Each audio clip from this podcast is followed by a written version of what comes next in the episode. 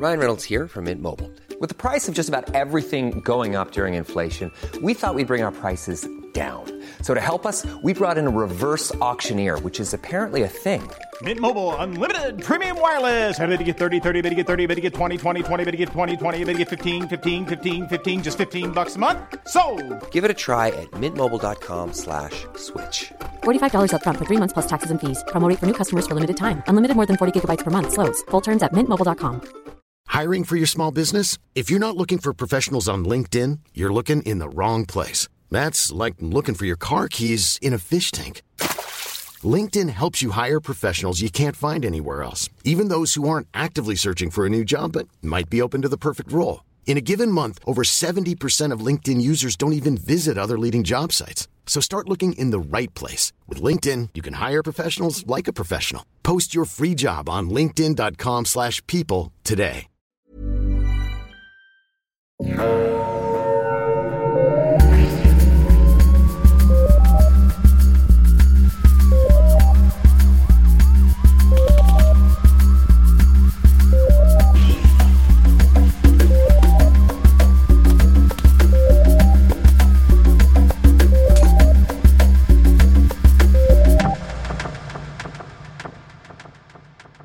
Bonjour tout le monde, ici Catherine et bienvenue à Un peu de crime. Je l'ai dit pas dans l'ordre que je le dis d'habitude, ça m'a tout mélangé. On change la routine. Bienvenue! Yeah! Bienvenue à Un peu de crime dans ton café. Je suis votre animatrice Catherine. Et my god, c'est répétitif mon affaire. Et je suis avec Audrey. Bonjour Audrey, comment ça va? Ah, ça va très bien. Et toi, comment ça va?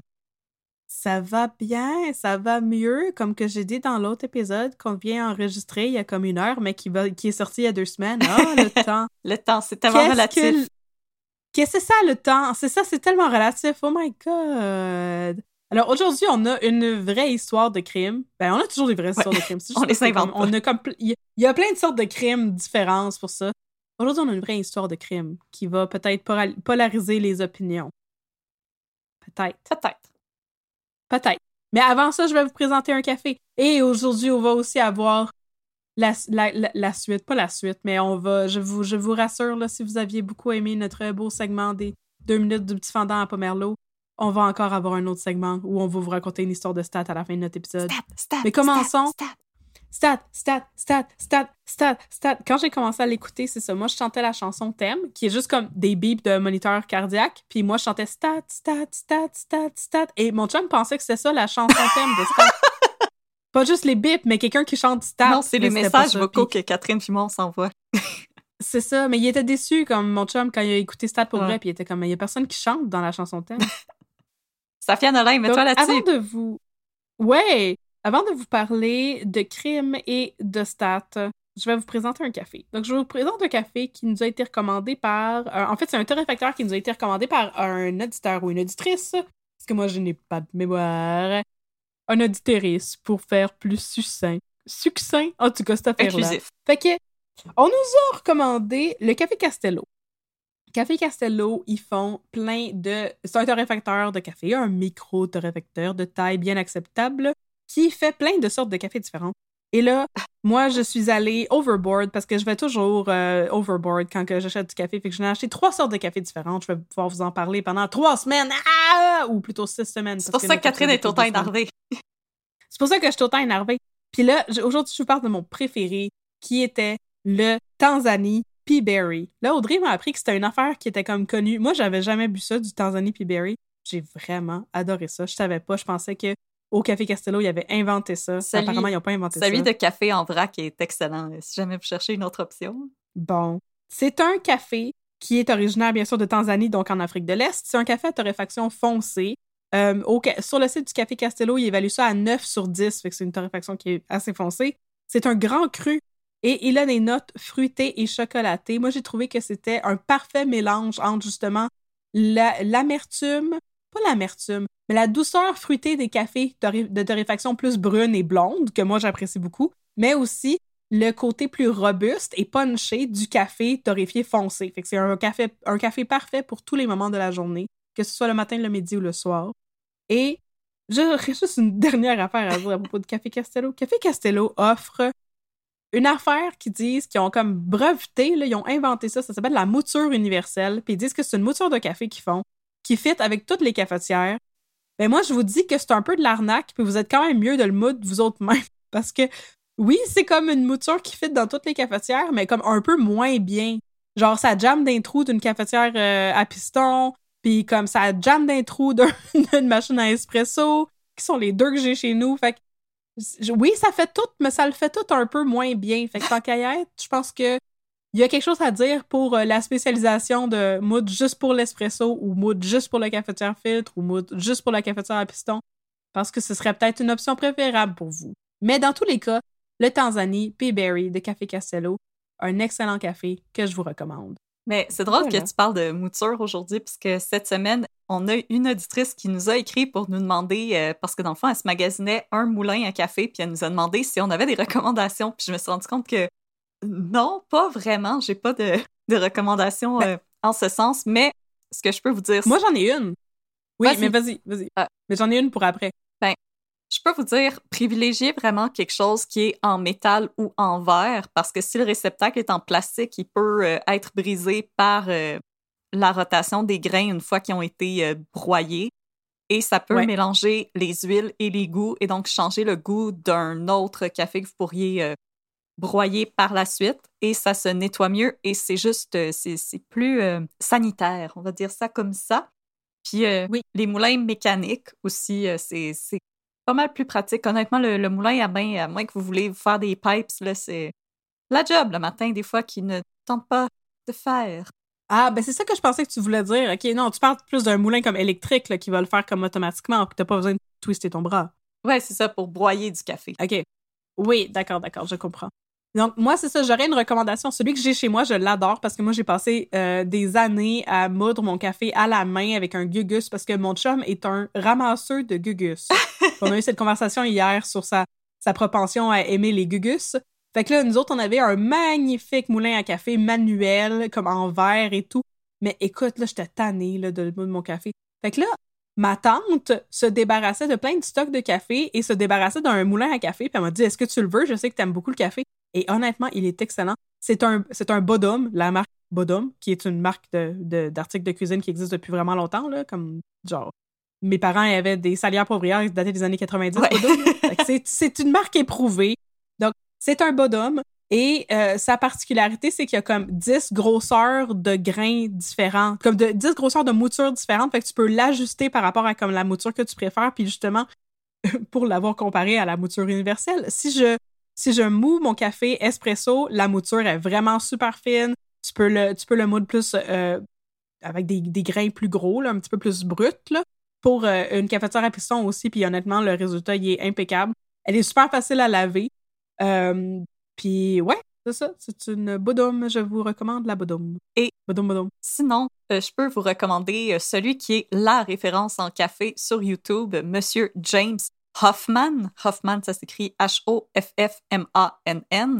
Et c'est un YouTuber qui est vraiment la référence en termes de café. Et il a fait une vidéo l'année passée qui s'intitule A Beginner's Guide to Coffee Grinders, où il fait le review de différents euh, broyeurs à café, euh, moulins à café qui sont disponibles sur le marché. La majorité du temps, il s'arrange aussi pour trouver des produits qui sont disponibles à l'international. Lui est britannique, mais d'habitude, il essaye de trouver des produits que vous pouvez vous procurer assez euh, facilement, peu importe où vous êtes sur la planète.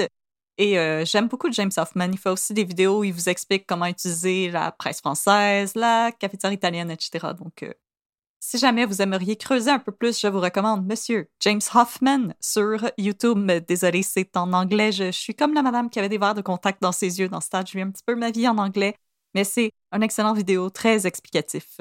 Je mais je comprends pas pourquoi. Pourquoi lui, c'est une sommité du café, nous autres, on n'a pas les sommités du café. Il me semble qu'on se connaît full, là. Que comme pour prendre la voix du fondant à pas mal.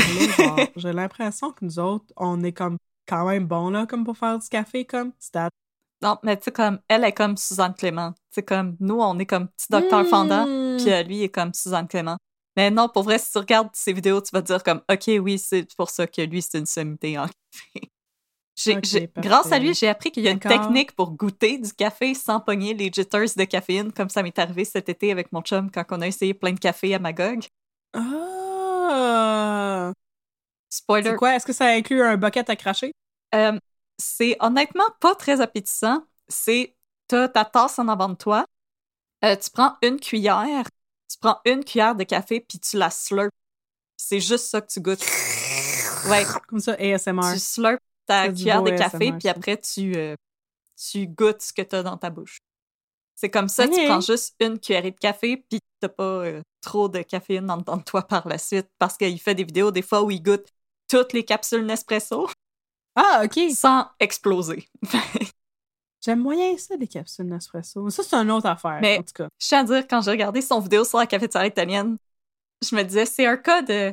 Je, je me suis dit, ah, je vais regarder une vidéo, puis après, je suis comme, waouh, je fais rien comme il faut, puis ça me tape ses nerfs. Oui, oui, je comprends tellement ce sentiment. Bon, en tout cas, fait que c'est- merci beaucoup à personne. Non, mais merci à ce gars-là de t'avoir entertain. Et maintenant, on va parler de crime. Et de politique. Et de politique, Ah! mes deux sujets préférés, le crime et la politique. Et oui, Fait que de quoi qu'on parle aujourd'hui, Audrey? écoute, aujourd'hui, on va parler d'un cas que quand on me l'a recommandé, j'ai fait, mais of course, comment j'ai fait pour oublier cette histoire? Alors, c'est Marie-Pierre Ouais. qui nous avait écrit sur Facebook pour nous demander de faire un épisode sur Richard Henry Bain et l'attentat au Métropolis sur Pauline Marois. Euh, et l'autre raison pour laquelle j'avais envie de faire cet épisode-là, c'est parce que ça fait dix ans que c'est arrivé. C'est arrivé en 2012, on est en 2022. Puis en plus, c'était les élections provinciales cette année. Donc, euh, le- avec le pire résultat du PQ ever. Wow! Comme les planètes sont alignées. les hein, planètes on sont alignées, pauvres, Les astres sont en ligne pour nous. pauvres Saint-Chose Plamondon. Alors, Pierre, Pierre-Paul, Saint, Pilon, Pa- Saint, lui, Palourde, Plamondon. Alors, euh, sans plus tarder, euh, lançons-nous dans euh, cette histoire. Mais c'est drôle parce que je me suis rendu compte que j'ai, je savais pas comment ça se terminait, ce cas-là. Je me suis dit, c'est clair qu'il doit être en prison. Puis là, Ouais, ouais. je savais pas pourquoi, je savais pas comment ça s'était terminé. Puis en lisant les articles, j'ai compris pourquoi. Parce que les premières de journaux, c'était en 2016. Et qu'est-ce qui dominait les nouvelles en 2016? Donald Trump. Et voilà. Ah oui, pour vrai? Ah bon, ok. C'est juste un guess. Nos- Educated guess. C'était toujours comme des longs articles sur à quel point euh, Donald Trump était un tweet et Ouais. un tout petit carré sur euh, comment le procès avançait. Donc, Ah! voilà. C'est parce que, comme d'habitude, les États-Unis prenaient tout le center stage. Ah! Ben oui, je comprends. C'est comme euh, quand euh, il y avait William Fife, là, mais il s'est fait arrêter juste après, ou son procès était juste après le 11 septembre. Fait que là, tous les Ouais. articles étaient sur le 11 septembre, les journaux parlaient juste de ça, puis ils parlaient pas de William Fife, le pire tueur en série qu'on a eu au Québec. Alors, euh, c'est, c'était une question de, de timing, mais je vais pouvoir mettre les pendules à l'heure. C'est une question de timing, question de timing. Alors, mes sources pour aujourd'hui, c'est vraiment tous les articles de la presse. J'ai vraiment lu toute la presse pour Mhm. refaire l'histoire. Et pour avoir l'opinion de l'autre côté du Canada, un article du Maclean's. J'aime la fa- Vous ne pouvez pas le voir. Catherine a roulé des yeux tellement profondément que je pense qu'elle a vu ses voisins d'en haut. Oh mon dieu, oui. C'est parce qu'il y a quelqu'un qui a laissé un commentaire là, sur notre podcast pour dire que j'interrompais trop quand tu parlais, fait que j'essayais d'avoir une réaction silencieuse. Ah, ok. un article du National Post. Alors, Catherine, si tu es prête, je vais mettre un petit peu de crime dans ta maudite belle tasse de geisha. Ah, je sais, elle est super belle. Une tasse d'appropriation culturelle. Alors, partie 1. Le printemps érable. Yeah! À qui? La rue? À nous la rue. Yeah. Ben, ça fonctionne pas bien, mon affaire de pas t'interrompre. Regarde, j'ai déjà À genoux sur le calorifère. ça marchera pas, je m'excuse. Oui, c'est ça, ça, je m'excuse. La personne qui a laissé un commentaire, je fais mon possible, mais c'est parce que je parle tout le temps. C'est correct. C'est pour ça que je me suis partie un podcast. Ok. Vas-y, je vais essayer de faire semblant de, de pas parler. Alors, peu importe vos allégeances politiques, tous et toutes se rappellent de la campagne électorale provinciale de 2012 comme ayant été particulièrement mouvementée. Entre autres, elle fut marquée par les mouvements de protestation étudiante visant à bloquer la hausse des frais de scolarité proposés par le Parti libéral de Jean Charest et des soupers de famille ben ben awkward. Finalement, Je suis prêt. il était prêt à partir et ne jamais Nous revenir. prêts. Finalement, ce sont les gratteurs de guitare qui auront eu raison du politicien, qui avait également été visé par des allégations de financement douteux et de scandales dans le secteur de la construction, mais ceci est une histoire pour une autre fois. Le 4 septembre 2012, soir des élections, Jean Charest est battu dans son comté de Sherbrooke, et là je vous entends crier, taper des mains, cette défaite marque la fin de son règne à titre de premier ministre du Québec qui avait débuté en 2003 et qui avait duré pour un total de trois mandats. C'est beaucoup, trois mandats. C'est beaucoup. Mais là, euh, on a, C'est beaucoup. on a M. François Legault qui est sur une lancée, là. Ah, Ah! check mon menton disparaître dans mon cou. Troisième lien, troisième mandat. Peu avant minuit, on apprend qui prendra la place des libéraux de Jean Charest pour former un gouvernement minoritaire, le Parti québécois, avec à sa tête la première et à ce jour unique femme à avoir accédé au titre de première ministre du Québec, Madame Pauline Marois. C'est peu avant minuit que la nouvelle est annoncée et aussitôt, les partisans du PQ réunis au Métropolis, situé sur la rue Sainte-Catherine à proximité des célèbres foufounes électriques et d'approximativement 1200 sex shops, s'enflamment et se tournent vers la scène pour entendre la nouvelle première ministre prononcer un discours de victoire. Catherine a adoré ma description de la rue Sainte-Catherine. Comme 100 euh, J'essaie juste d'avoir moins de réactions. OK. oui, j'ai ri beaucoup. La célébration, elle va cependant être brève. Une minute après qu'elle ait entamé son discours, un garde du corps ainsi que le majordome de Marois se précipitent sur la politicienne pour l'escorter vers les coulisses. Sur place comme à la télé, la confusion règne. Qu'est-ce qui vient de se passer? L'animateur de la soirée, le comédien, réalisateur et metteur en scène Yves Desgagnés, s'efforce de maintenir le calme, même s'il semble lui-même assez pris au dépourvu. Sur des ondes de Radio-Canada, les journalistes vont tenter de fournir une explication à leurs spectateurs. Un instant, il est question de grenades assourdissantes, l'autre d'un incendie, puis d'une bombe artisanale. Après quelques minutes, Marois va finalement faire un retour sur scène malgré le personnel de sécurité qui demande à la foule de quitter les lieux le plus calmement possible. Le visage aussi réconfortant qu'une grand-maman qui vous offre un petit sucre à la crème, elle s'efforce de rassurer la foule. Elle va terminer son discours et inviter la foule à quitter le métropolis dans l'ordre et le calme. Si à l'intérieur du métropolis les choses semblent confuses mais calmes, des images filmées par Martin Bouffard, un caméraman qui travaillait pour Radio-Canada, vont montrer qu'à l'arrière du métropolis, les choses sont loin d'être aussi paisibles. Tout d'abord, il y a un incendie qui fait rage à proximité de l'entrée des artistes et tout près de là, un homme vêtu d'un peignoir bleu marin et d'une cagoule noire est maintenu immobile au sol par des agents du SPVM. Parmi ces agents, l'un d'entre eux tient un fusil d'assaut du type Kalachnikov, sans doute saisi au suspect, que ses collègues s'efforcent de maîtriser. Quand les policiers... Wow! OK. Ouais. Je me rappelais plus de, je me rappelais de la robe de chambre, je me rappelais plus des autres détails, la cagoule puis le kalachnikov. Puis le visage euh, Yes. vraiment pas tordu. euh, Visage assez effrayant. Ça frappe l'imaginaire, pareil, ouais. Ben moi, je me rappelle encore de la scène quand Pauline Marois s'est faite euh, drag off the stage. Là.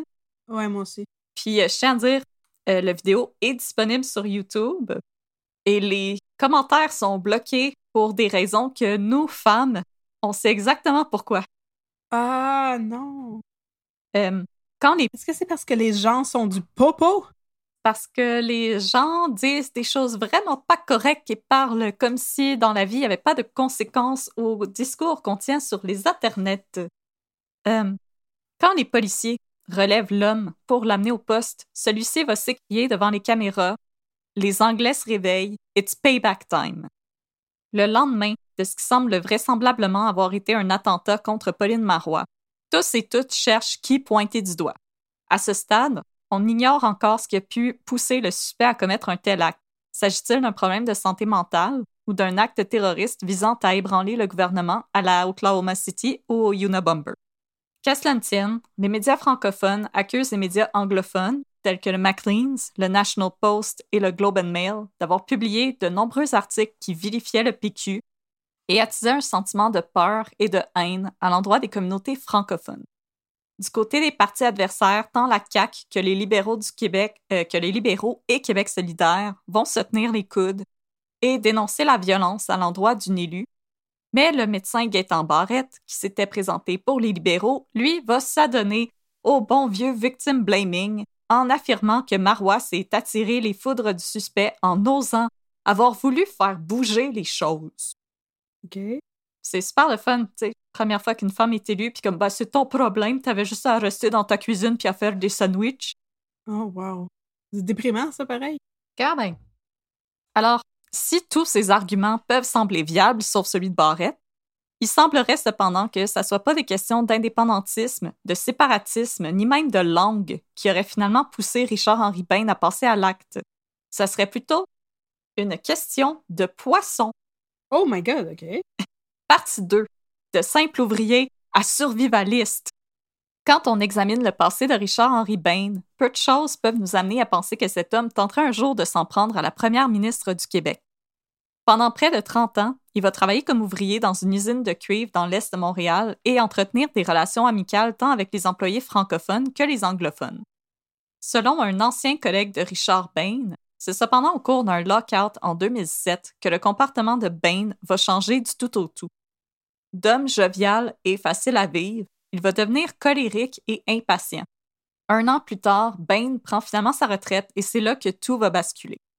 D'abord, il va vendre son bungalow de la banlieue de Repentigny pour s'établir dans un chalet dans les Laurentides, où ses frères et lui comptent ouvrir une pourvoirie et vendre des séjours de chasse et pêche. Homme peu religieux et peu politisé, il va se mettre à fréquenter une église évangélique baptiste et parler de plus en plus de politique avec son entourage.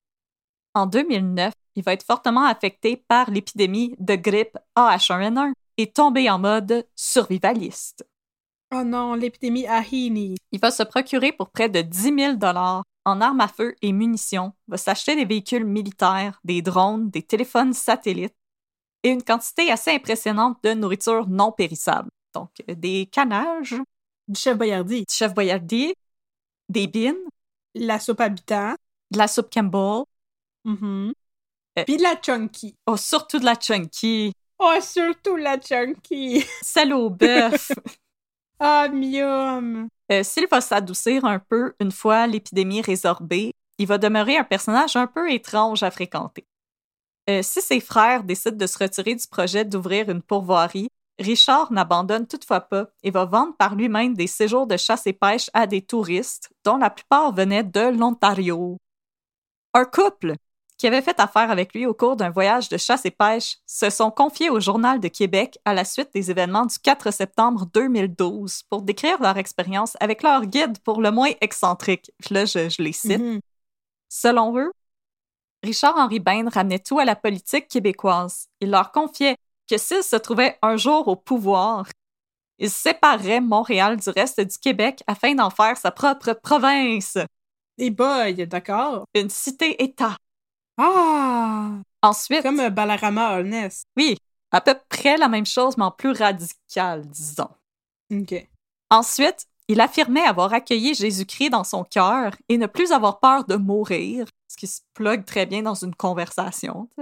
Mhm. Puis, parce que le pauvre couple n'avait pas l'air assez traumatisé, euh, il s'est mis à vanter ses prouesses sur le plan physique en affirmant qu'il avait déjà remporté une compétition Ironman pendant qu'il était en lendemain de veille et qu'il avait passé la nuit avec deux jeunes femmes juste avant de venir rejoindre ses clients pour les escorter dans la brousse des Laurentides. Ben voyons donc, c'est quoi, ces flex-là? C'est bien bizarre. J'ai gagné un Ironman après avoir fait un trip à trois puis pris des shots toute la nuit. Ouais! Fireball Iron Man. La réponse à la question que j'avais pas posée. Ah! OK. Good for you. Je suis content pour toi. Yay! Euh, c'est cependant dans ses nombreuses digressions aux pauvres Ontariens qui essayaient juste de pogner une coupe de truites ar- arc-en-ciel pour leur photo de profil Facebook que l'on pourrait trouver le... que on pourrait trouver le motif derrière la tragédie du 4 septembre 2012. À ses clients, Bain ne cessait de se plaindre de la bureaucratie québécoise. Mhm. Toutes les fois que tu signes un formulaire, ils te donnent une poutine. Nice. Il avait des projets d'expansion pour sa pourvoirie, mais pour ce faire, il souhaitait que le gouvernement québécois lui vende ce qu'on appelle des terres de la couronne. Ah oui, les terres de la couronne, ben oui. Et là, petite capsule, Audrey fait de son mieux pour vous expliquer des affaires compliquées. Nice!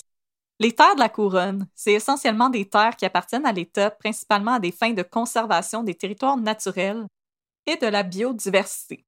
Elles composent environ 92% de la superficie du territoire québécois, ainsi que la quasi-totalité des plans d'eau du Québec, ainsi que des aires protégées, comme les parcs nationaux et les réserves fauniques. Ah! Elles ont pour origine la Nouvelle-France et se composent de terres qui n'étaient pas divisées en seigneuries et étaient attribuées aux colons. Euh, Il s'agissait de lieux privilégiés pour le roulement de l'économie de la colonie grâce au commerce de la fourrure. Ah, intéressant. Euh, c'est l'Assemblée nationale qui légifère sur le sujet, notamment grâce aux lois sur les terres du domaine de l'État, la loi sur la conservation et la mise en valeur de la faune et la loi sur les forêts. Euh, si c'est l'État qui possède ces terres, le public y a quand même accès, mais à des fins d'éducation et de récréation. Il est cependant à noter que, conformément aux lois qui régissent les terres de la couronne, on ne peut pas y faire une activité qui serait susceptible de modifier un élément biologique, physique ou chimique propre à l'habitat de l'animal ou du poisson. Donc, c'était vraiment une question de poisson. Exactement. Ah ah, j'ai compris. Parce que je suis pas sûre qu'une pourvoirie, ça rentre dans ces critères. Non, c'est ça. Puis là, si je vous parle de ça, c'est pas pour flasher l'après-midi que j'ai passé sur Google, mais parce que Richard-Henri Bain, il souhaitait étendre sa propriété pour établir une pourvoirie. Mais voilà, les terres qu'il convoitait étaient des terres de la couronne et donc très difficiles à s'approprier. À ses pauvres clients, Richard-Henri Bain racontait de long en large ses démêlés avec la bureaucratie provinciale et il affirmait avoir entamé des démarches auprès de Jean Charest lui-même personnellement. Tabarnouche. Hey, Ouais. il avait son oreille, là. Mais là, euh, on peut facilement s'imaginer qu'avec les élections provinciales qui se pointaient le bout du nez et la mauvaise posture des libéraux, les plans de Bain risquaient de prendre tout un travers. Mm-hmm. Partie 3. Election Night in Quebec. Le 4 septembre, jour des élections provinciales, Richard-Henri Bain quitte son chalet des Laurentides pour aller visiter sa belle-sœur qui avait été hospitalisée à Montréal. Au terme de sa visite, il demande à son frère s'il sait où se trouve le Métropolis. C'est finalement un chauffeur de taxi qui va indiquer à Bain le chemin à emprunter pour visiter la salle de spectacle où j'ai eu l'immense plaisir de voir mon premier concert à vie. Puis là, j'ai écrit en parenthèse Catherine, veux-tu deviner? Est-ce que c'était My Chemical Romance? Non, avant ça. Avant My Chemical Romance? Ouais, comme Les, les Baby Spice Non. en concert. Ah. Non, je vais te donner un indice. Il venait from the land of the ice and snow. Sigur Rós. Non. Ça serait ben trop. C'était The Rasmus. Ah! ah, ah, ah, ah. In the shadows. Oh Ah, my time. Alors, Ça puis Rammstein, c'était comme mes deux autres choix, mais l'Allemagne, c'est un peu moins The land of the ice and snow. vraiment, hein, c'est ça. Je sais pas pourquoi je pensais ça. Alors, euh, je sens votre jalousie, euh, chers, chers auditeurs. Moi, je suis jalouse que c'était pas. Je suis triste que c'était pas les Baby Spice. Eh non, ça, c'était au Colisée Pepsi. ben oui! au Salon des Jeunes. Euh, selon plusieurs témoins, Richard-Henri Bain serait venu à trois reprises inspecter les alentours du Métropolis et un technicien lui-même euh, lui aurait montré où se trouvait l'entrée des artistes. Oh non, on peut plus faire confiance à personne. peut On peut, plus juste donner des informations de même à n'importe qui dans la rue, là. Maintenant, si quelqu'un vous demande euh, son chemin, punchez-le d'en face. Non, c'est une farce. Ouais, c'est ça. Chiller dans la gorge. Il va se taire. Non, je te dis pas, il est où Starbucks? Paf! Non, je te dis pas, il est où le musée des beaux-arts? Ch'tac! J'tac! Non, je te dis pas où, la Montréal, la ville souterraine? J'tac! Tu veux pas aller là? Anyway, ch'tac, ch'tac! Euh, une fois sa visite terminée, Bain va quitter Montréal pour rentrer chez lui dans les Laurentides. Mais ce soir-là, le cauchemar de Henri Bain se réalise. Le PQ Non! déloge les libéraux et forme un gouvernement minoritaire. Ah! Wow! Hey! Le plan de Richard-Henri Bain s'enclenche. Il nourrit son chat, prend ses armes à feu, une bonbonne de propane et reprend le chemin de la métropole. Une fois arrivé sur place, à son propre aveu, Richard-Henri Bain ne va croiser que très peu de sécurité autour de la salle du spectacle où le PQ célébrait sa victoire. À 23h58, quelques minutes à peine avant que Pauline Marois ne prononce son discours, Richard-Henri Bain s'approche, armé, de l'entrée des artistes. Il tire une seule balle qui va atteindre Denis Blanchette, un technicien en éclairage de 48 ans qui avait accepté de couvrir le corps de travail d'une de ses collègues. Oh La non! balle traverse le corps de Blanchette et atteint un autre technicien, Dave Courage, 27 ans, à la hanche. La balle va lui sectionner le rectum et lui pulvériser le coccyx. Blanchette, il va être moins Arc! chanceux. Ce Courage est transporté à l'hôpital dans un état critique pour finalement être déclaré hors de danger le lendemain matin. Blanchette est mort sur le coup. À ce jour, on ignore s'il avait tenté de freiner la progression du tireur ou si c'était tout simplement un cas de mauvais endroit au mauvais moment. Qu'importe, c'est une mort absurde, et encore aujourd'hui, les proches de Blanchette se demandent pourquoi la sécurité d'un événement aussi important était aussi déficient. Par chance, Ouais, mais ça, il faut dire que c'est parce qu'on s'attendait pas à ce que quelque chose de même arrive parce que c'était jamais arrivé, j'imagine. je pense pas qu'il y avait déjà eu quelque chose d'aussi intense, puis il n'y avait pas reçu de menace non plus.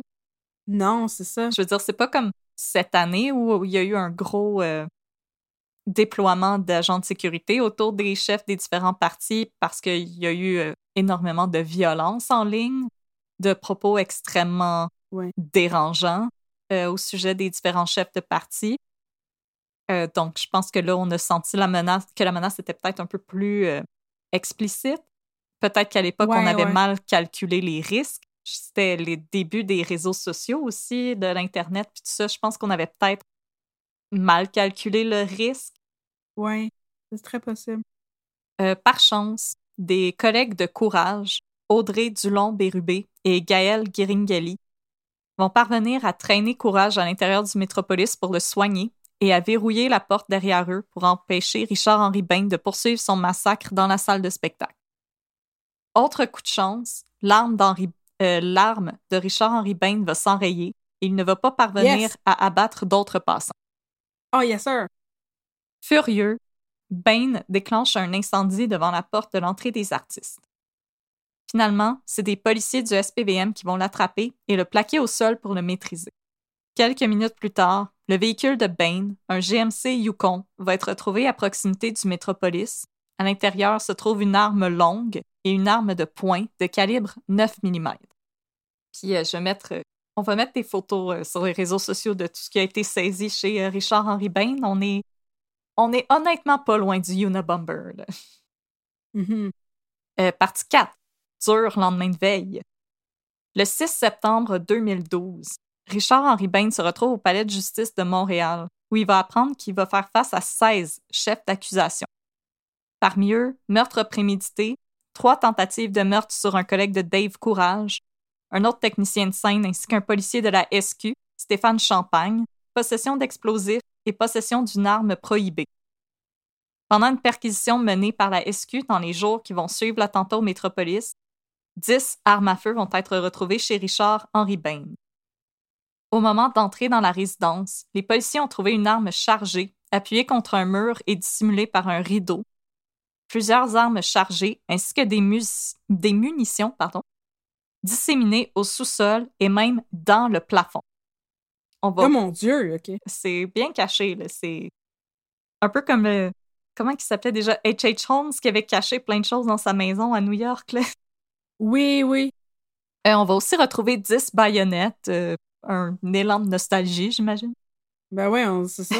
On n'est plus en 1939. Je m'en vais me battre avec le commandant Wolfe. Ah! Euh, tout au long des procédures judiciaires, Richard-Henri Bain semble déterminé à rendre la chose la plus difficile possible. Peu après son arrestation, tandis qu'il est détenu au pénitencier de Rivière-des-Prairies, il va parvenir à appeler à la station de radio CJAD afin de discuter de son idéologie politique. Seulement quelques secondes de l'entrevue vont être diffusées en ondes. Beaucoup de journalistes, parmi eux Nathalie Petrovski, vont fustiger la station d'avoir cherché à faire un coup d'éclat. Et là, je vais citer Mme Petrovski. Le bon sens aurait été de prendre l'appel, l'écouter délirer pendant 40 minutes, lui dire bonsoir et jeter son témoignage à la poubelle. Ouais, effectivement. Par contre, Jean-François Lisée, qui était alors en charge des relations internationales pour le PQ, euh, va dire qu'il faut respecter la liberté d'expression de tous, y compris celle des détenus. Et là, c'est un autre débat, puis on rentrera pas là-dedans. Ouf, ben c'est ça que j'allais dire. Euh, oui, mais comme peut-être Il y a quand même un procès en cours, là. Oui, il y a quand même un procès en cours, puis il y a quand même du monde qui comme qui vont se nourrir de témoignages qui sont comme xénophobes, puis intolérants, puis ça les encourage dans leur violence, puis on veut pas les encourager là-dedans. Fait que peut-être que la liberté d'expression à tous les coups, c'est peut-être pas la bonne solution. Voilà. La liberté d'expression, quel immense débat sans fin. Maudit, j'ai bien dit ça. Ben oui. Ça pas Excellent. J'applaudis. yeah! Partie 5. Un soldat de Dieu. Nice. Le 7 décembre 2012, Bain fait une apparition en cours pour déterminer s'il est apte à subir son procès. Dès son arrivée dans le box des accusés, il s'exclame Que Dieu vous bénisse tous et souligne que le 7 septembre est un jour, euh, le 7 décembre, pardon, est un jour saint car il marque l'anniversaire de l'attaque sur Pearl Harbor ayant eu lieu à la même date en 1941. OK. Quand son avocate Elfrida Duclerville lui demande s'il sait pourquoi il est là, il répond que c'est parce que Dieu m'a donné sa vision et qu'il est son ambassadeur. Il se décrit ensuite comme un combattant déterminé à éliminer les séparatistes diaboliques ainsi que le problème nationaliste qui perdure depuis 45 ans. Oh boy! C'est comme, comme le evil arch enemy du FLQ. Ouais. Quelle excellente bande dessinée. Ensuite. FLQ contre Richard Henry Payne. boy. Ensuite, quand Maître du Clairville lui demande s'il comprend les chefs d'accusation de meurtre auxquels il fait face, Bain répond que oui, mais ajoute que les soldats de Dieu ne commettent pas de meurtre. Au bout de sa vie, Maître les du soldats de Dieu font quoi d'abord? Ils font, ils amènent la justice sur terre. Je sais pas trop. Oh, tabarnouche, ok. Et là, au bout de sa vie, Maître Duclerville va expliquer au juge que chaque fois qu'elle tente de questionner Bain, elle ne parvient qu'à lui soutirer ce type d'informations. Finalement, les deux parties, ainsi que le juge Robert Marchi, s'entendent pour que Bain subisse une évaluation psychiatrique. Hmm. Dix jours plus tard, soit le 17 décembre 2012, la cause de Bain doit à nouveau être reportée parce que celui-ci a refusé de communiquer avec la psychiatre mandatée par la Cour parce que c'était. Là, attention, vous allez pogner les nerfs une francophone et oh! et euh, insulte par-dessus insulte une femme. Ah non, pas des femmes! Pour euh, être comme dans les, les pires moments de l'histoire. Les pires moments de l'histoire. Exactement! T'as compris ma référence, bravo! La cause est donc reportée en janvier et Bain va être interné à l'Institut Pinel en attendant la suite des choses. Yes sir, Pinel! Puis là, je vais vous faire un wrap-up parce que c'était très long et très plate à lire. La cause va encore être reportée deux fois pour des questions de langue. Et en plus, on va apprendre que Bain a déclaré un revenu beaucoup trop élevé pour bénéficier de l'aide juridique. En gros, il y avait les moyens de se payer un actual avocat. Avec les revenus de son affaire de, visite de pourvoirie dans Laurentides? Oui, il y avait assez d'argent pour se payer un avocat. Lui, il disait qu'il y avait juste des revenus de, sa retraite, mais non, il y avait un revenu euh, constant avec sa pourvoirie. Ah oui, c'est vrai qui était à retraite aussi. Euh, il va décider euh, de ne pas se payer un avocat et de se représenter lui-même. Ah, c'est toujours une très très bonne idée, ça. Oui, on sait ce qu'on dit là-dessus. A lawyer who represents himself has a fool for a client. Et j'ai traduit ça par un avocat qui se représente lui-même a un maudit tweet comme client. Ah, c'est bon. Mais Ben, il est confiant et il va brandir une Bible et à avoir le meilleur de tous les avocats, Jésus-Christ. Là, on peut chanter euh, Super Jésus de RBO. Il est venu taper les cieux, oui, c'est lui le fils de Dieu. Et oui, Jésus lui-même en personne dans sa toche et ses sandales. Afin de l'aider dans sa tâche, euh, Richard Henri Bain va demander à ce que l'ensemble de la preuve soit traduite en anglais, ce qui repousse encore plus les procédures juridiques. Et le sourire aux lèvres, Richard Henri Bain va déclarer au juge Jean-Paul Brown vous direz ça à Madame Marois, ça va coûter cher. Comme si c'était Pauline Marois qui payait le procès de sa poche. Il y a quelque chose que vous avez Pas pas avoir une compris. grosse compréhension du système juridique. Oui, Ouais. c'est ça. Je pense que juste pour ça, il devrait être comme disqualifié. Mhm. Euh, par la suite, il va se plaindre qu'en prison, ses droits d'anglophone ne sont pas respectés. OK. Si on, C'est quoi ça, ces droits d'anglophone? si on a des gens qui travaillent dans des prisons, pouvez-vous m'éclairer là-dessus? Oh my God. C'est quoi vos droits d'anglophone? Pouvoir écouter Just for Laughs? Euh, selon lui, on l'empêche de communiquer avec son avocate et on refuse de transmettre les nombreuses lettres qu'il a rédigées à l'intention de divers politiciens et journalistes, qui est une maudite bonne affaire selon moi. Mon Dieu, oui, mais Surtout que parmi ces lettres, il y en a une qui s'adressait à Pauline Marois elle-même. non. Alors, euh, j'imagine que ça s'est perdu dans le mal avec les lettres de Nima Mazari et de Myriam Bédard. Oui, c'est ça, exactement. En mai 2013 va débuter l'enquête préliminaire, au cours de laquelle Richard-Henri Bain va se révéler franchement hostile. Euh, tout d'abord, il va se plaindre de devoir subir son procès dans le box des accusés plutôt qu'à la table des avocats. Mais le juge Pierre Labelle va lui rappeler que c'est un privilège qui est réservé aux avocats qui sont reconnus par le barreau, ce qui n'est pas son cas. Euh, le juge va également devoir rappeler Bain à l'ordre à plusieurs reprises quand il se lance dans des tirades concernant le Marois Gate, avec Oui. le Pizzagate et le Watergate et le Trumpgate et toutes les gates, euh, la politique et la liberté. Si Bain s'efforce d'affirmer que sa cause est politique, le juge Labelle lui rappelle que non, c'est un procès pour meurtre. Apprenant que l'enquête préliminaire était frappée d'une ordonnance temporaire de non-publication, Bain va se contenter de bouder dans le box des accusés, refuser de dire quoi que ce soit aux témoins et va même demander à sauter l'enquête préliminaire pour passer directement au procès. Donc, just get it over with. Là, j'ai une question, par exemple. Si, Oui. si lui avait été un, un avocat euh, reconnu, est-ce qu'il aurait eu le droit, en tant qu'avocat, mais aussi accusé d'être assis dans le box des avocats? Ouais, ouais, ouais, c'est que c'est vraiment un privilège, il faut que tu passé ton barreau.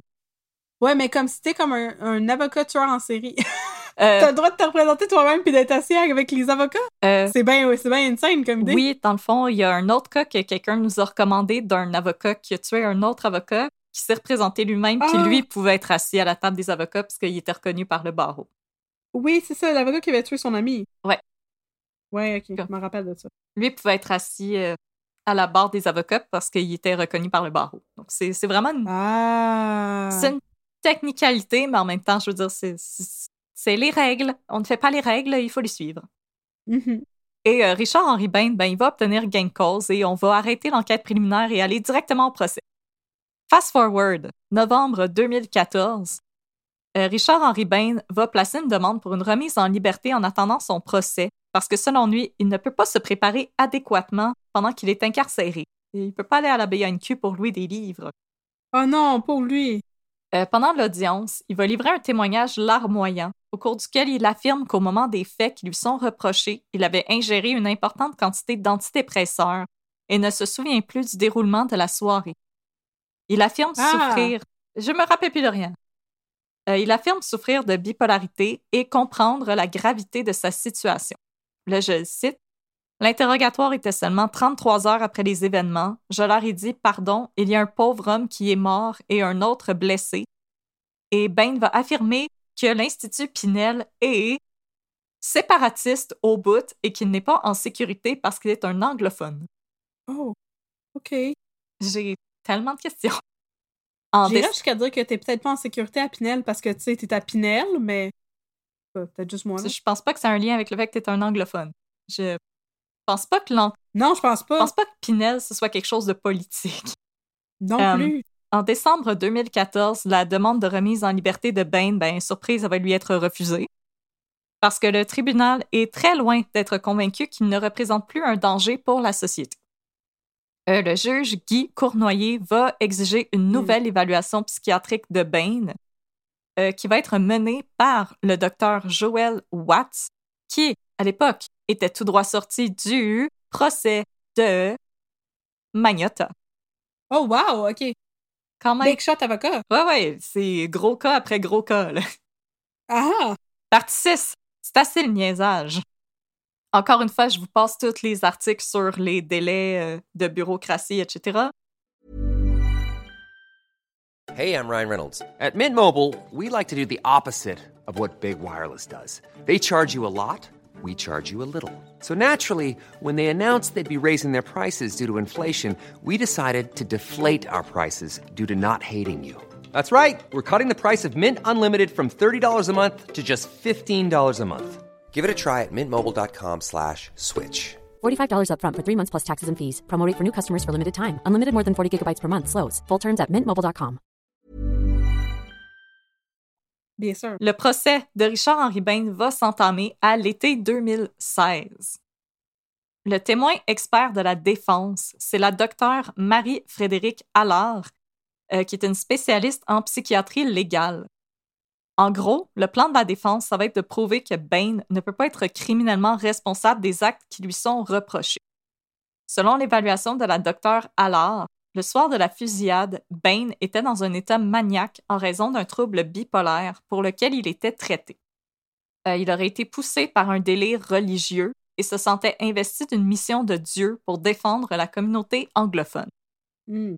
Selon Allard, le virage en manie de Bain aurait débuté en 2009 après que son médecin de famille lui ait prescrit des antidépresseurs pour traiter son trouble bipolaire.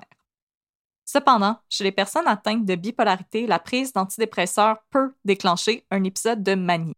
Donc, euh, comme on vous a déjà dit, les antidépresseurs peuvent avoir des effets secondaires. N'hésitez pas à retourner voir un professionnel de la santé si vous avez des problèmes avec vos médicaments, c'est très important. C'est donc bien euh, comme euh, contre-intuitif que tu prennes des antidépresseurs puis que ça te fasse shifter dans la manie. Je trouve ça. Je sais pas. Je trouve ça comme étrange.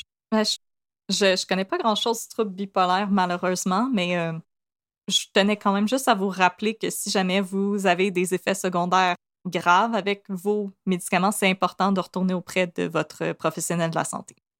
Mhm.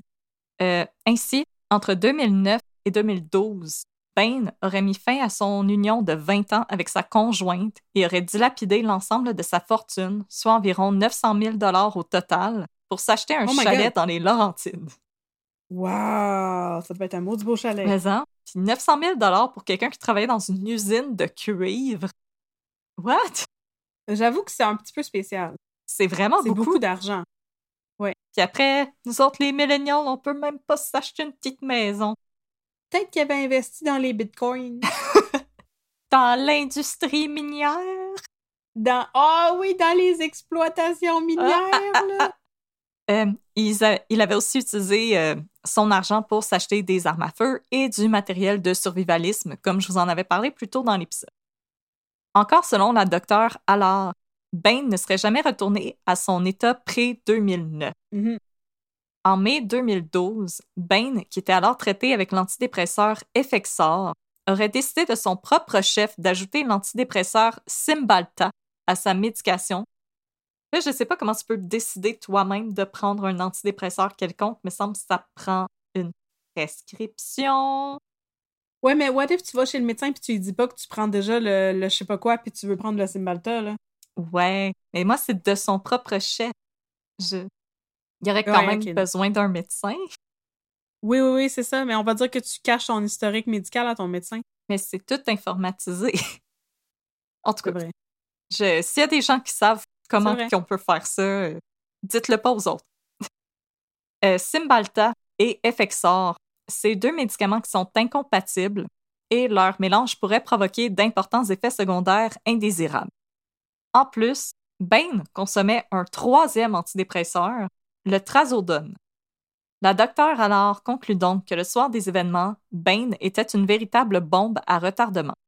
Pour elle, la maladie mentale est la seule explication possible derrière les gestes commis par Bain, puisque celui-ci n'avait jamais commis, n'avait jamais commis pardon, d'actes de violence avant son diagnostic de 2009. Du côté de la couronne, on fait plutôt appel au psychiatre Joel Watts pour témoigner sur l'état mental de Bain le soir du 4 septembre 2012. Selon Watts, le discours religieux et politique de Bain n'avait rien de délirant et n'était pas plus extrême que celui d'une personne ayant des opinions passionnées à ce sujet. Ça m'a bien fait rire. What? OK, Comme, oui. ouais, tu sais, là, des fois, le monde, là, ils sont un petit peu spéciaux. Ah, tu sais, la politique, ça enflamme les gens. Ben moi, c'est plus... C'est vrai que si t'as déjà regardé des vidéos de preachers évangéliques, là, c'est quelque chose. C'est vrai. Avec hein? les gens là, qui crient, puis qui se garochent à terre, puis qui pitchent leur chaise roulante, puis tout ça, là, Qui parlent en langue. qui tiennent des serpents, puis tout ça. C'est c'est vrai que des fois, ça devient un petit peu intense. Euh, pour le docteur Watts, les opinions religieuses de l'accusé sont tout à fait courantes chez les chrétiens évangéliques, et ses opinions politiques sont certes extrêmes, mais pas du tout symptomatiques de troubles mentaux.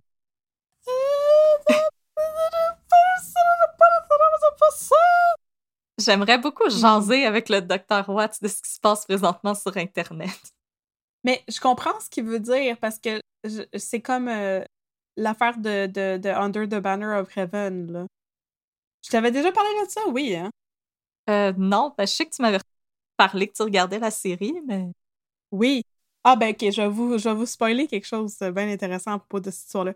C'est un, c'était un, un livre de, euh, c'était comme un livre documentaire, un livre de, non-fiction sur euh, un- une série de meurtres qu'il y avait eu aux États-Unis qui avait été commis dans une communauté de mormons fondamentalistes euh, où est-ce qu'il y avait un gars qui avait tué sa belle-sœur le bébé de sa belle-sœur. Puis là, l'affaire c'est que en cours, c'était un cas qui était vraiment très difficile à comme légiférer parce que le gars l'avait fait au nom de ses convictions religieuses puis il disait que comme Dieu y avait parlé puis il avait dit tuer sa belle-sœur puis le bébé de sa belle-sœur. Mais là, si tu acceptais ça comme prémisse pour dire qu'il était fou, ça voulait dire que comme n'importe qui qui est un baptiste justement puis qui a l'impression que Dieu y parle est considéré comme fou, ce qui est comme 85% du monde aux States là. Ouais. Tu sais, c'est- ça. Fait que c'était comme vraiment problématique comme cas parce qu'il fallait qu'il détermine si ses, con- ses convictions religieuses faisaient de lui quelqu'un qui était non criminellement responsable de ses actes. Puis finalement, ben, il a été prouvé criminellement responsable de ses actes. Parce que c'est ce qu'il ce faisait, c'est ça. Il pouvait pas dire qu'il était fou parce qu'il pensait qu'il entendait la voix de Dieu. C'est comme, c'est un homme saint d'esprit qui connaissait le bien du mal. C'est vraiment très intéressant, oui, oui. Puis je sais pas s'il aborde ces questions-là dans la série parce qu'ils ils l'ont adapté en série euh, qui est disponible sur Disney+, il me semble. Mais la façon que le- la série est faite, on dirait que ça, c'est, ça prend l'intrigue principale. C'est le cas de, euh, il me semble qu'il s'appelait Ron Lafferty, qui avait tué euh, sa belle-sœur. Puis euh, c'est ça, fait qu'ils prennent l'histoire de Ron et Dan Lafferty, les deux frères. Ouais. Mais on dirait pas qu'il y a comme le point de vue comme extérieur du jugement et tout. Fait que je sais pas s'ils se rendent jusqu'au procès, je sais pas s'ils vont discuter de ça. Mais c'est ça. Est-ce que tes convictions religieuses font de toi quelqu'un qui est comme pas en contact avec la réalité? C'est une affaire qui reste à déterminer. C'est vraiment intéressant. C'est intéressant hein, quand Oui, même. J'aime ça. ici, ici c'est pas des cas qui se posent du tout parce que justement, on a beaucoup moins des. euh, t'sais, la majorité des gens ici appartiennent pas à des communautés religieuses qui sont comme aussi intenses qu'aux États-Unis, là, mettons. Fait que c'est rare que ces questions-là sont amenées en cours. C'est ça. C'est vrai. C'est vrai que ici, c'est pas vraiment quelque chose qu'on voit souvent, là, mais c'est beaucoup à cause de la séparation de l'État et de l'Église. Oui, c'est ça. Ça prend de moins grosse place dans nos vies. Fait que là, est-ce que ses convictions religieuses faisaient de lui quelqu'un de fou? Là, comme t'es Exactement. rendu dans l'histoire de Richard Henry Bain. Après cette super longue parenthèse sur les Mormons. Ah, mais c'était super intéressant. Ben, Merci. le docteur Watts croit que non, que tu peux avoir des croyances religieuses un peu extrêmes et être une personne tout à fait normale. Un ne veut pas dire l'autre nécessairement. Exactement. Euh, alors, pour le docteur Watts, euh, Bain était parfaitement conscient de la nature des actes qu'il commettait le soir de la victoire du PQ et que ces actes étaient motivés par une haine envers les indépendantistes et le PQ. Mhm.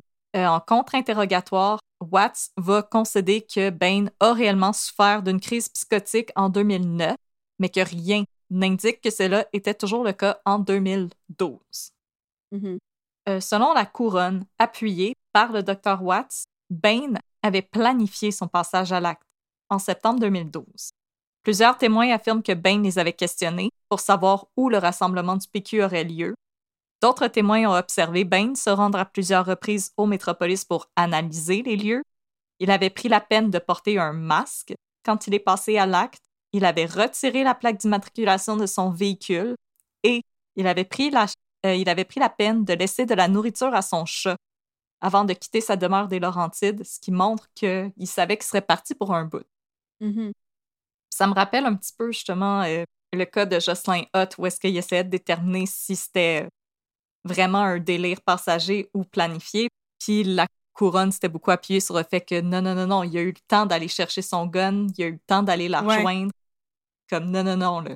C'est, c'est pas vrai. Ouais. là. Ouais. Euh, le procureur de la couronne, Denis Galiatsatos, Nice. Beau nom. euh, va aussi se questionner sur un possible billet de la part du témoin expert de la défense, la docteure Allard. Selon Maître Galiatsatos, Allard se serait constitué une vision étroite suite à ses premiers entretiens avec Bain qui aurait entaché son rapport final. En contre-interrogatoire, le procureur de la couronne va revenir sur cette affirmation que Bain a fait à la docteure Allard, selon laquelle il aurait cessé de tirer après que son fusil se soit enrayé parce qu'il s'agissait selon lui d'un signe de Dieu qu'il avait complété sa mission. Oh, dear Lord. OK. Maître Galiatsatos fait toutefois remarquer à Allard que lors d'un entretien, Bain a affirmé qu'après que, que son fusil se soit enrayé, il comptait mettre le feu afin de continuer à tuer le plus de séparatistes possible. Il lui rappelle également le témoignage d'un policier ayant assisté à l'arrestation de Bain et qui affirme que le suspect aurait pointé sur lui une arme de poing avant d'être maîtrisé au sol. Donc, Mm. s'il dit Ah, ma mission est terminée puisque mon arme s'est enrayée, mais pourquoi il a continué de faire un carnage? En tout cas, de Mhm. tenter de faire un carnage, on. Oui, oui, oui. Ouais, c'est ça. Euh, Madame Allard, elle se défend pour sa part que lors de leurs premiers entretiens, Bain était toujours dans un état de psychose et que ses réponses n'avaient donc pas, euh, ses réponses n'avaient rien changé à son rapport. Euh, aussi appelé à témoigner, il va y avoir Mathieu Brassard, un policier du SPVM qui avait participé à l'arrestation de Bain, qui va raconter qu'au moment de transporter Bain vers le poste de police, il aurait demandé pourquoi il avait fait ça. Et Bain avait répondu, euh, je m'excuse pour le gros mot, Against the bitch. Par la suite, Bain ajoute Je voulais juste tirer au-dessus de leur tête, mais j'en ai atteint un. Ensuite, il a dit à la police Je n'ai rien contre vous, les gars, parce que vous êtes des soldats. Wow, mais dude, je voulais juste tirer en haut de leur tête. Il a tiré euh, le, le monsieur qui est décédé, Denis Blanchette. Ouais. Il s'est- fait tirer dans le chest, non? Ouais. Ben c'est ça, t'es pas en train de tirer en haut de la tête du monde, là. Non, non, t'as abattu quelqu'un de sang-froid.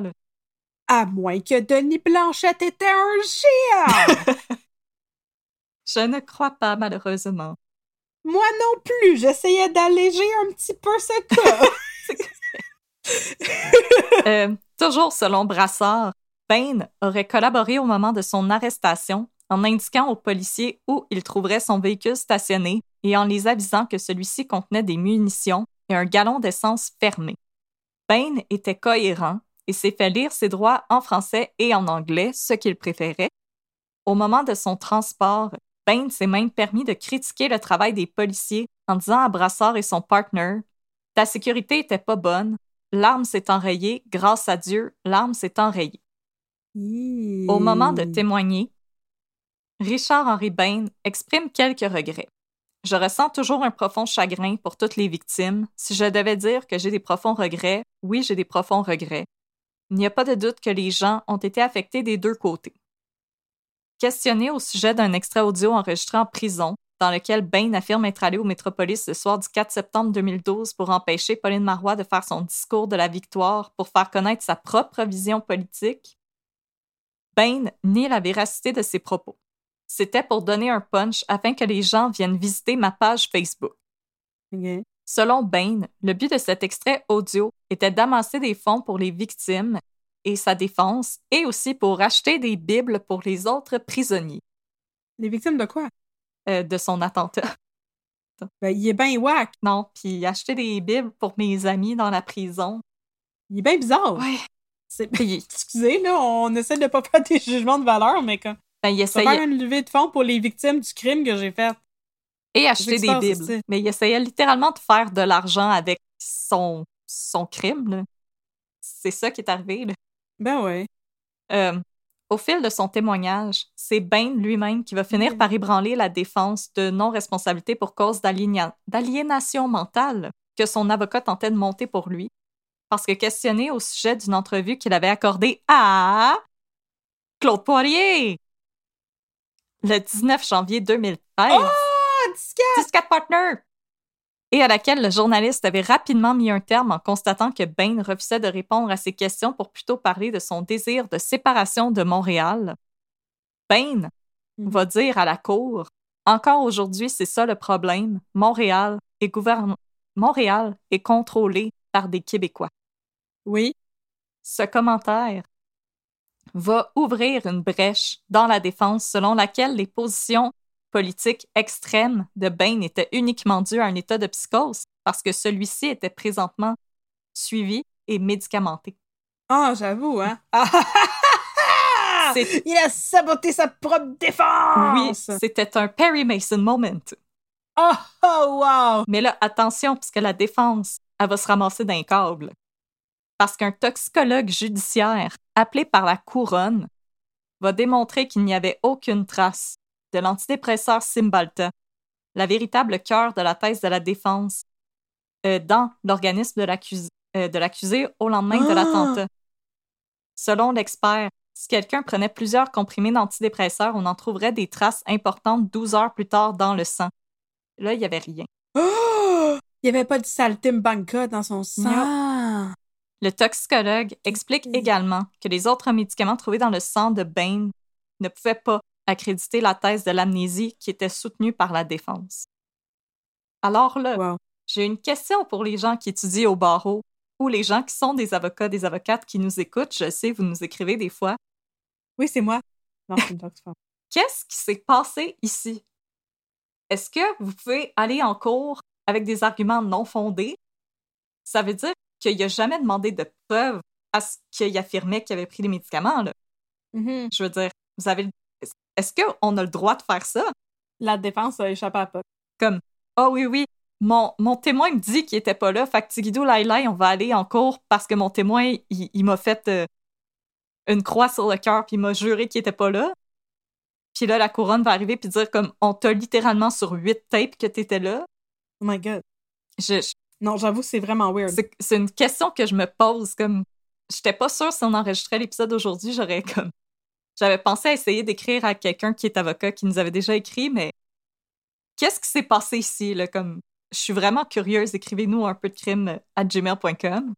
Mhm. Puis là, finalement, c'est après 11 jours de délibération, soit le 24 août 2016, que Richard-Henri Bain va connaître sa sentence. Catherine, est-ce que tu veux deviner? Coupable. Coupable de meurtre non prémédité. Euh, il va également être reconnu coupable de trois chefs de tentative de meurtre sur la personne de Dave Courage. Moi, je trouve que non prémédité, c'est un petit peu étirer l'élastique. Ouais, c'est une peine réduite. Euh, au moment de débattre de la peine d'emprisonnement de Bain, son avocat, Maître Gottman, euh, va réclamer la peine minimale, donc 10 ans. Et pour appuyer sa demande, Gottman, et là c'est là, Catherine, que j'ai hâte de t'entendre, euh, va plaider qu'il s'agissait de la peine qu'on avait imposée à l'ex-caporal Denis Lortie et que selon lui, les deux affaires sont comparables. Dans les deux cas, on a affaire à un mobile politique et des troubles de santé mentale.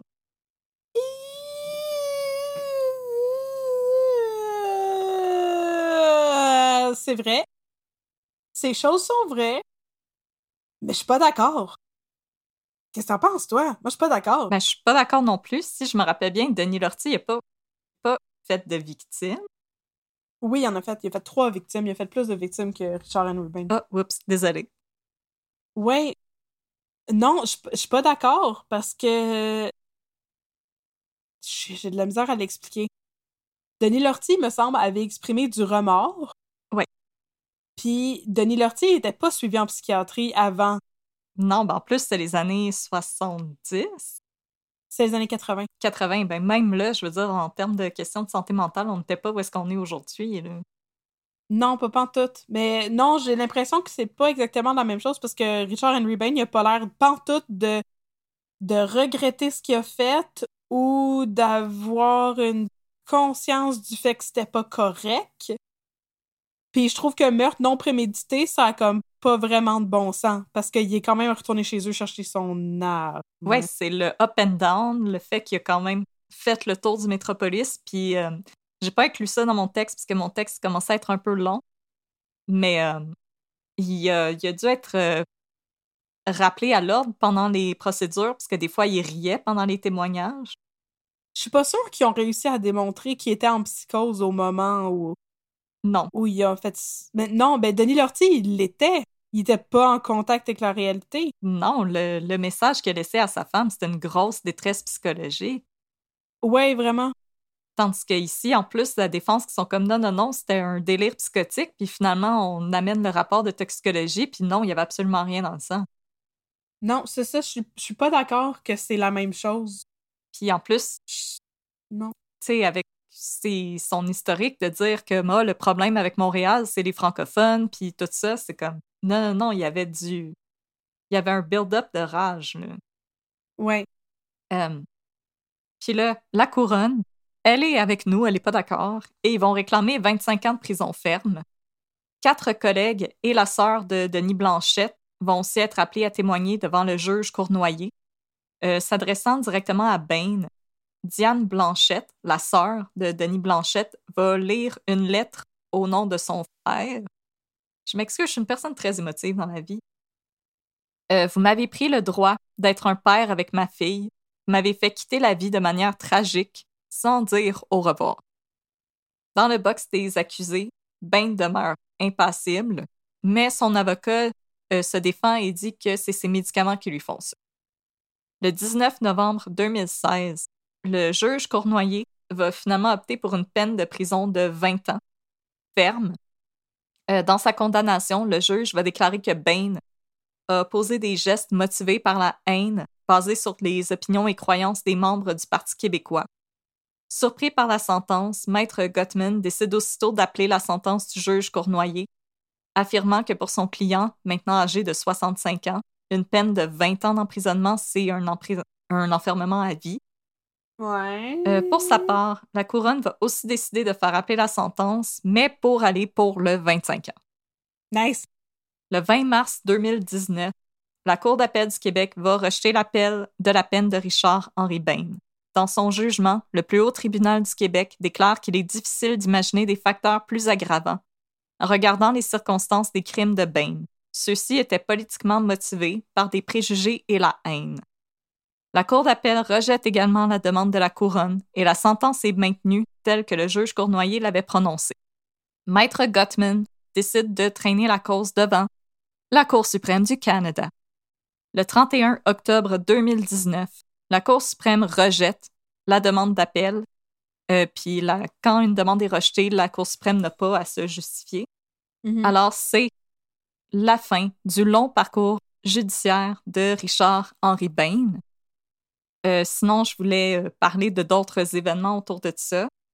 Donc, en 2012, il y a eu un concert bénéfice en l'honneur de Denis Blanchette, auquel avaient participé Céline Dion, Arcade Fire, Patrick Watson et Cœur de Pirate, euh, qui auront permis d'amasser 238 943 pour la fille de Denis Blanchette qui allait avoir 4 ans. En 2017, oh wow. Dave Courage va publier un livre intitulé Survivre à l'attentat du Métropolis. En entrevue à l'émission Médium Large, Courage explique qu'il souffre toujours d'un stress post-traumatique et qu'il vit des prestations de l'aide sociale parce qu'il ne peut pas retourner travailler euh, et qu'il ne reçoit plus d'indemnité du gouvernement du Québec. Je le cite la douleur physique, ce n'est rien. Ça fait cinq ans. Je sais que j'ai mal. Je suis conscient que je vais avoir mal longtemps.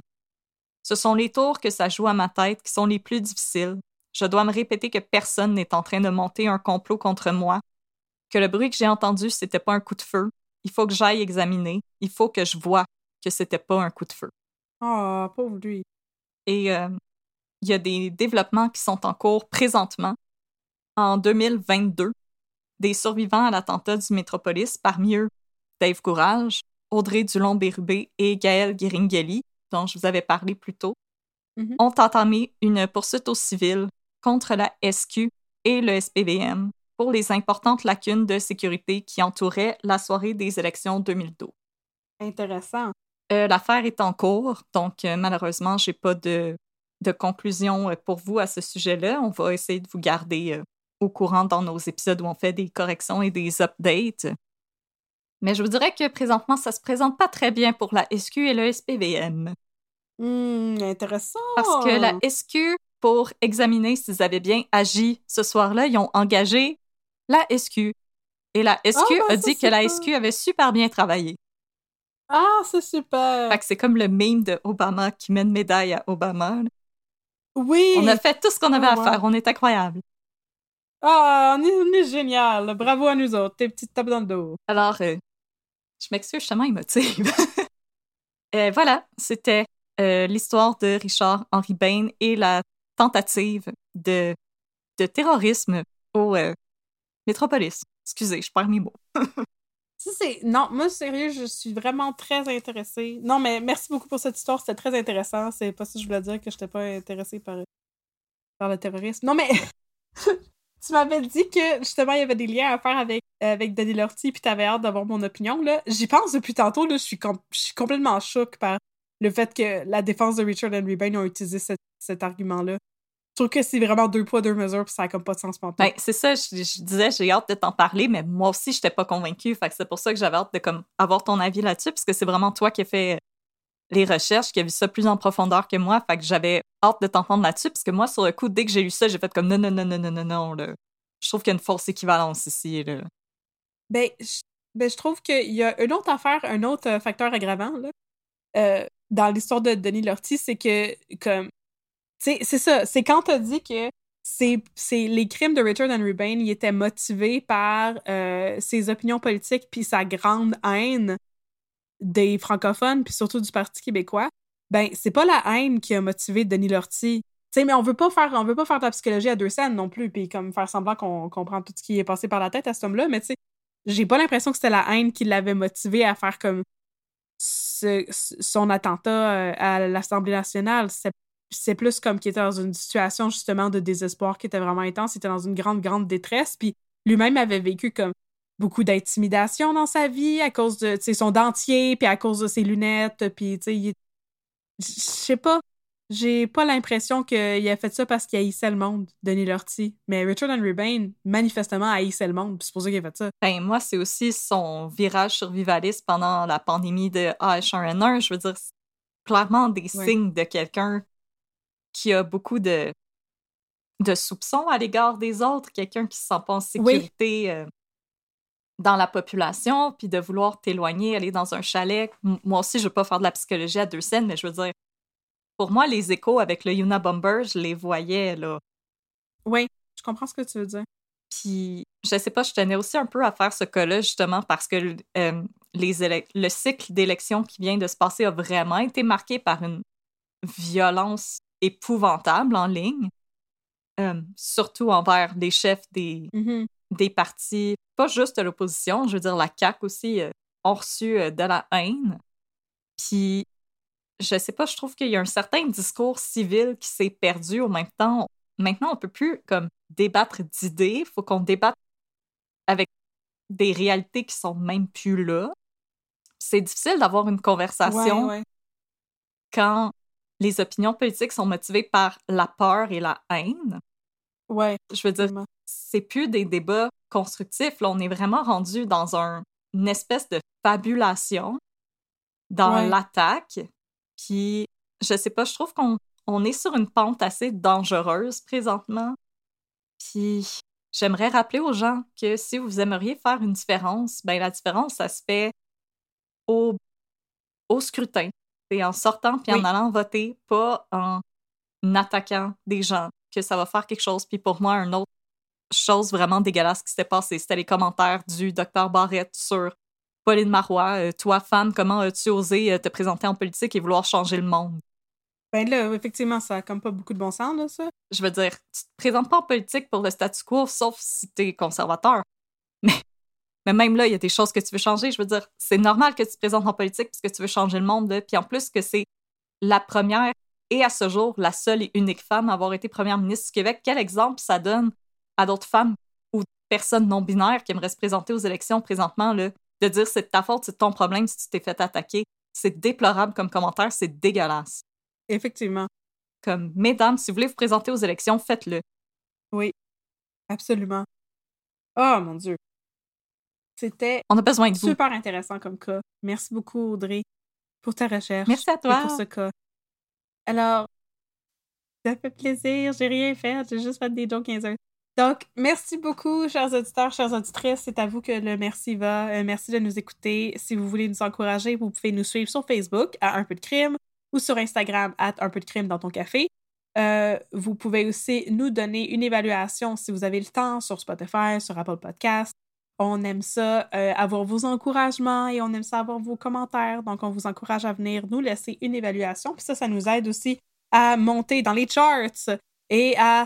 euh, ça nous permet de faire découvrir notre podcast à un plus grand auditoire. Merci. Et donc, si vous voulez nous encourager encore plus et que vous avez une coupe de pièces à donner, vous pouvez absolument nous soutenir sur Patreon. C'est notre nouvelle affaire. Est-ce que tu veux expliquer le Patreon, Audrey? Mais bien sûr. Alors, Patreon, c'est une plateforme où vous pouvez soutenir des créateurs et des créatrices de contenu. Par exemple, nous autres, vous avez des podcasteristes, des youtubeurs, des youtubers, euh, etc., etc. Alors, Catherine et moi, on s'est parti une page et dans le fond, pouvez nous donner une petite compensation monétaire si vous le désirez. C'est pas une obligation du tout. Alors, il y a différents niveaux auxquels vous pouvez vous abonner et chaque niveau, bien entendu, on vous aime beaucoup. Ne vous sentez pas mal de ne pas aller au plus haut niveau, c'est très correct, on comprend ça. Alors, vous pouvez pour 3 dollars par mois vous abonner au Petit Espresso ou c'est un don un peu symbolique, c'est comme si vous nous donniez un petit pourboire après avoir écouté l'épisode. Alors, c'est un et euh, quand vous payez 3 dollars par mois, on vous donne un petit shout-out en ondes, comme on le fait à l'épisode précédent. Euh, Il n'y aura pas de shout-out à cet épisode-ci, puisque Catherine et moi, on enregistre à l'avance euh, pour prévoir les remous de la vie. Mais sachez que les nouveaux Patreons, inquiétez-vous pas, vous allez être remerciés dans les prochains épisodes. Ensuite, pour 5 vous avez accès au bon vieux café filtre, qui vous donne un shout-out en ondes, ainsi qu'un accès à notre fabuleux Discord, qui est une sorte de forum où vous pouvez jaser avec Catherine et moi. On jase de True Crime, de District 31, de café, de tout ce qui nous passe par la tête. C'est une très belle communauté pour jaser, se faire des amis. Euh, pour 10 vous avez le Fancy Flat White, qui vous donne toutes ces choses-là, en plus d'un des, de l'accès pardon, aux épisodes un jour à l'avance. Alors, vous avez nos jokes avant tout le monde. Et vous avez Yay! accès à du contenu bonus que nous produisons quatre fois par année, donc une fois par saison. L'épisode spécial d'automne va peut-être déjà être sorti entre-temps, je sais pas trop, puisqu'on va l'enregistrer après celui-là. Mais bref, vous avez du contenu bonus quatre fois par année. Et ensuite, le plus haut, c'est 15 par mois le succulent Cold Brew qui vous donne toutes les choses que j'ai déjà mentionnées, plus un paquet de trois autocollants que je vous ai désignés avec amour. Et vous avez 10% de rabais sur notre boutique Threadless pour mettre un peu de crime dans votre garde-robe. Yay! Sachez que le contenu est toujours disponible en ligne. Alors, si vous décidez de commencer un petit peu plus bas, mais si vous décidez de monter plus tard, vous allez avoir accès aux épisodes spéciaux. Euh, ils vont toujours être disponibles, ils vont, en, ils vont en quelque sorte être débloqués. Si vous décidez de changer de tier, si vous décidez de baisser, il n'y a pas de problème non plus. Vous pouvez vraiment euh, toujours changer euh, selon, selon les saisons, comment vous vous sentez. Donc, il n'y a pas de problème. Et bien entendu, chaque dollar nous aide, Catherine et moi, à pouvoir continuer à faire cette chose-là et à pouvoir mettre un peu plus de café dans notre tasse. Et on vous remercie si vous vous abonnez. Et petit euh, commentaire sur notre boutique Threadless, elle est en dollars US. On est vraiment désolé. Catherine et moi, on a beaucoup de choses qui se passent chacune de notre côté dans nos vies. On aimerait tellement ça, pouvoir avoir notre propre boutique. Mais écoutez, c'était un mal de tête. Alors, on a été pour une solution plus simple. Euh, mais sachez que c'est de l'excellente marchandise avec un très bon service à la clientèle et c'est designé encore une fois par nous deux.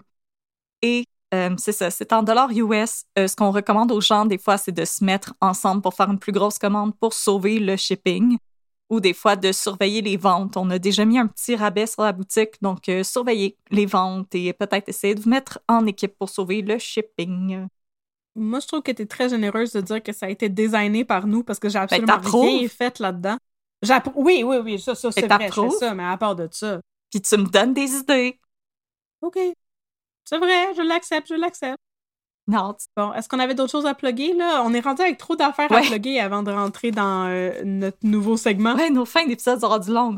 On, espère que ça vous dérange pas trop. Oh my god. oh my god. Au pire, vous skippez une couple de minutes pour embarquer dans notre fabuleux nouveau segment qui a remplacé deux minutes de babine. Les, les hauts et les bas d'un petit docteur fendant. Et ça commence maintenant.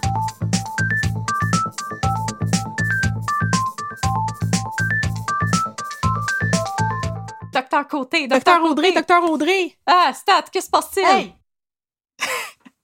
Attends, attends, j'ai freiné trop brut, là, puis j'ai échappé mon iPad de médecin à terre, là. Il se passe Oh quelque non. chose de vraiment whack ici dans la salle d'urgence de Stat. Oh my god, oh my god, que se passe-t-il? Que se passe-t-il?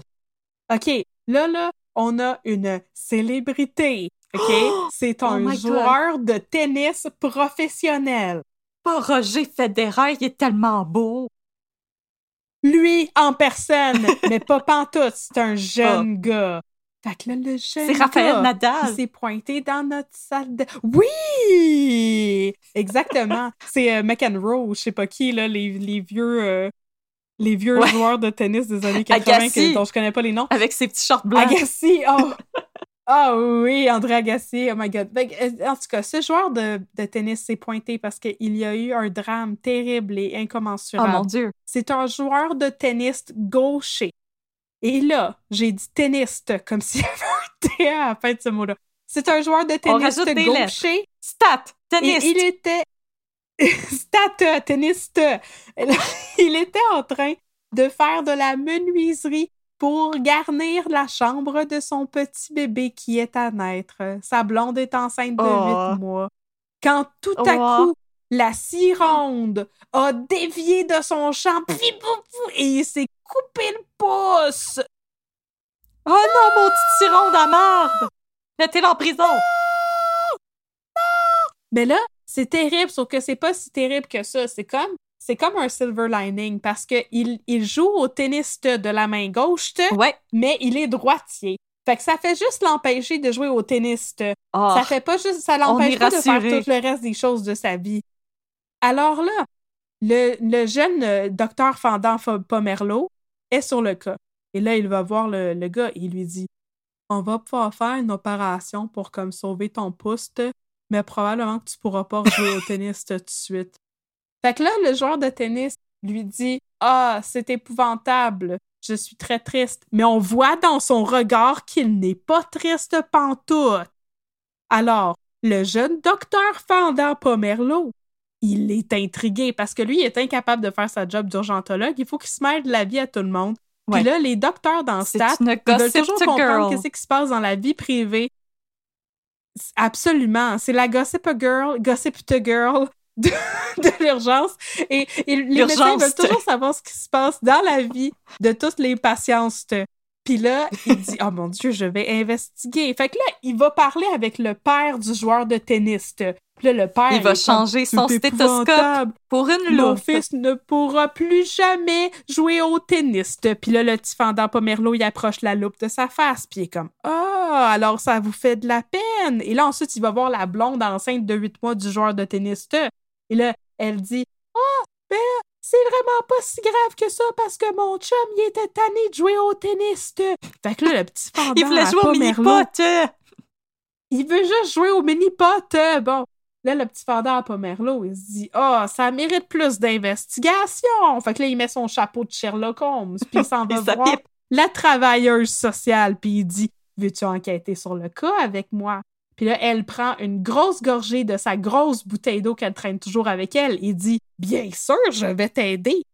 Et là, tout à coup, dans un revirement de situation que personne n'aura vu venir parce qu'il est complètement random, la blonde du joueur de tennis et son père sont en train de s'engueuler. Ah, il, il, il veut plus jouer au tennis, c'est épouvantable. Puis là, elle dit Oui, mais ça va être une bonne chose, c'est blablabla. Puis finalement, là, c'est bien trop d'animation. Fait que là, plouche! Ses os crèvent. Puis elle est en train d'accoucher. À petit 8 bébé! mois de grossesse. Mais c'est Oh beaucoup trop tôt. Fait que là, hey, faites venir euh, Geneviève Schmidt, là, c'est la seule euh, chirurgienne qu'il y a dans tout l'hôpital. Faites venir Geneviève Schmidt, elle va faire une césarienne. Puis elle fait une césarienne en envoyant promener tout le monde. là, elle est comme, ouais. Puis là, elle fait une césarienne, puis là, elle sort en les faisant des bébés. à tout le monde. Non, c'est vrai, il y a juste un bébé, c'est même pas des jumeaux. Non, non, elle il y a sort juste un le bébé. bébé.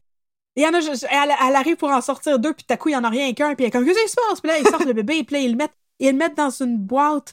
Puis là, il- le joueur de tennis et sa blonde sont comme, est-ce qu'on peut toucher notre bébé? Puis là, les docteurs, ils disent non, parce qu'il est trop prématuré. Fait que tout fait mal à sa peau, ce que je trouvais qui était un détail terrifiant. Ouais. non, sa peau a pas fini de se former. Oui. Fait que tout, tout y fait mal. J'étais comme, oh mon Dieu, c'est bien cauchemardesque. Oh mon Dieu, il y a plus que 30 histoire. ans, tout y fait Gardez-le mal. dans un incubateur. Oh my God.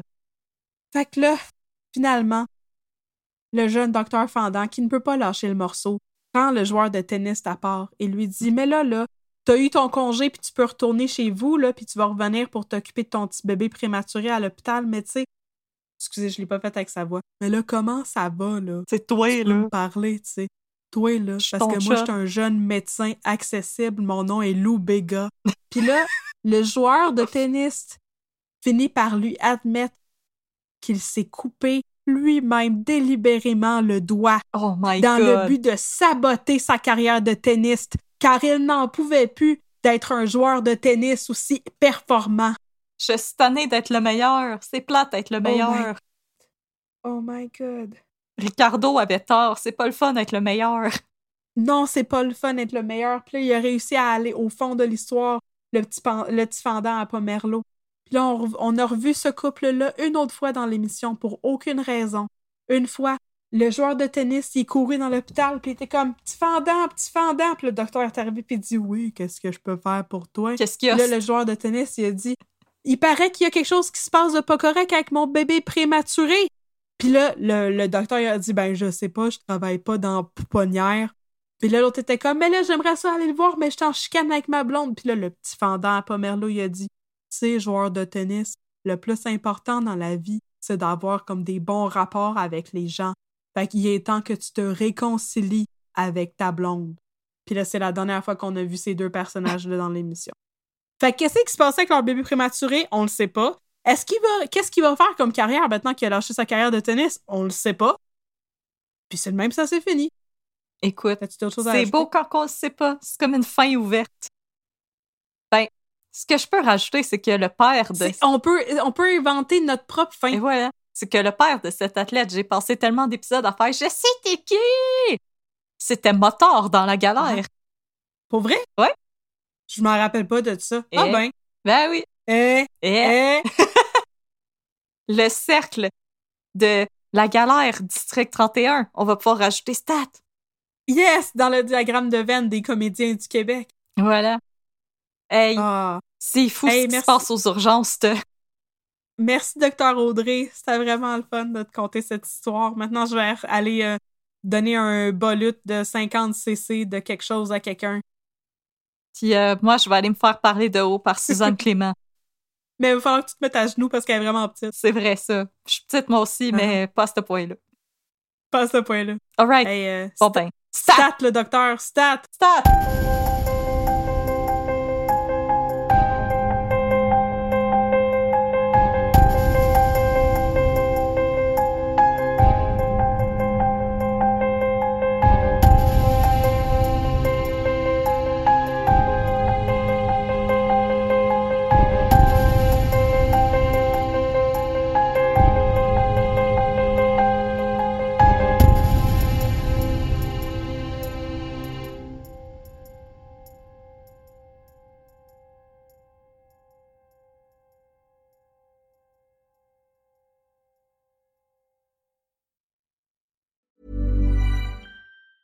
Hey, it's Danny Pellegrino from Everything Iconic. Ready to upgrade your style game without blowing your budget? Check out Quince. They've got all the good stuff shirts and polos, activewear, and fine leather goods, all at 50 to 80% less than other high end brands. And the best part? They're all about safe, ethical, and responsible manufacturing. Get that luxury vibe without the luxury price tag. Hit up quince.com slash upgrade for free shipping and 365 day returns on your next order. That's quince.com slash upgrade. Hey, it's Paige DeSorbo from Giggly Squad. High quality fashion without the price tag. Say hello to Quince. I'm snagging high-end essentials like cozy cashmere sweaters, sleek leather jackets, fine jewelry, and so much more. With Quince being 50 to 80% less than similar brands. And they partner with factories that prioritize safe, ethical, and responsible manufacturing. I love that. Luxury quality within reach. Go to quince.com slash style to get free shipping and 365 day returns on your next order. Quince.com slash style.